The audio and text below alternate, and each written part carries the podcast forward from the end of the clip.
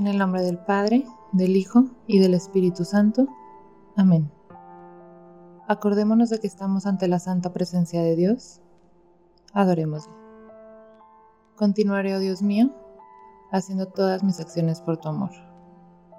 Hoy es viernes 22 de mayo y recordamos que el valor del mes es el de la madurez. Para comenzar, te invito a que unidos en oración entremos en la presencia de Dios, haciéndonos conscientes de que Él nos acompaña en todo momento. Te pido que junto conmigo te dispongas a vivir el siguiente momento de oración, haciendo conciencia en nuestras vidas, todas las experiencias positivas o incluso aquellas donde me ha faltado ser más creativo al amar. La historia que te quiero contar el día de hoy es la del perro fiel. Una pareja de jóvenes llevaba varios años casados y nunca pudieron tener hijos. Para no sentirse solos, compraron un cachorro pastor alemán y lo amaron como si fuera su propio hijo. El cachorro creció hasta convertirse en un grande y hermoso pastor alemán. El perro salvó en más de una ocasión a la pareja de ser atacada por ladrones. Siempre fue fiel y quería y defendía a sus dueños contra cualquier peligro. Después de siete años de tener al perro, la pareja logró tener al hijo tan ansiado.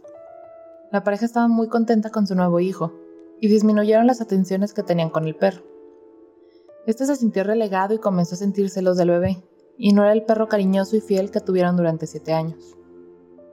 Un día la pareja dejó al bebé plácidamente durmiendo en la cuna, y fueron a la terraza a preparar una carne asada. ¿Cuál no fue su sorpresa cuando se dirigían al cuarto del bebé y ven al perro en el pasillo con la boca ensangrentada? moviéndoles la cola. El dueño del perro pensó lo peor, sacó un arma que llevaba y en el acto mató al perro. Después corre al cuarto del bebé y encuentra una gran serpiente degollada. El dueño comenzó a llorar y exclama, He matado a mi perro fiel. ¿Cuántas veces hemos juzgado injustamente a las personas? Lo que es peor, las juzgamos y las condenamos sin investigar a qué se debe su comportamiento cuáles son sus pensamientos y sus sentimientos. Muchas veces las cosas no son tan malas como parecen, sino todo lo contrario. La máxima del día de hoy nos recuerda que todo el mundo crece, pero no todos maduran.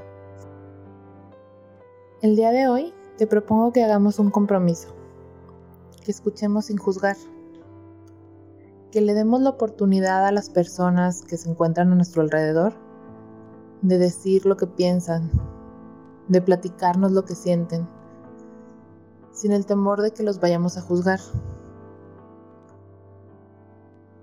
Continuaré, oh Dios mío, haciendo todas mis acciones por tu amor.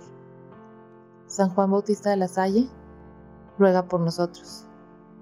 Virgen de la Estrella, Reina y Madre de las Escuelas Cristianas, ruega por nosotros. Y que viva Jesús en nuestros corazones, por siempre.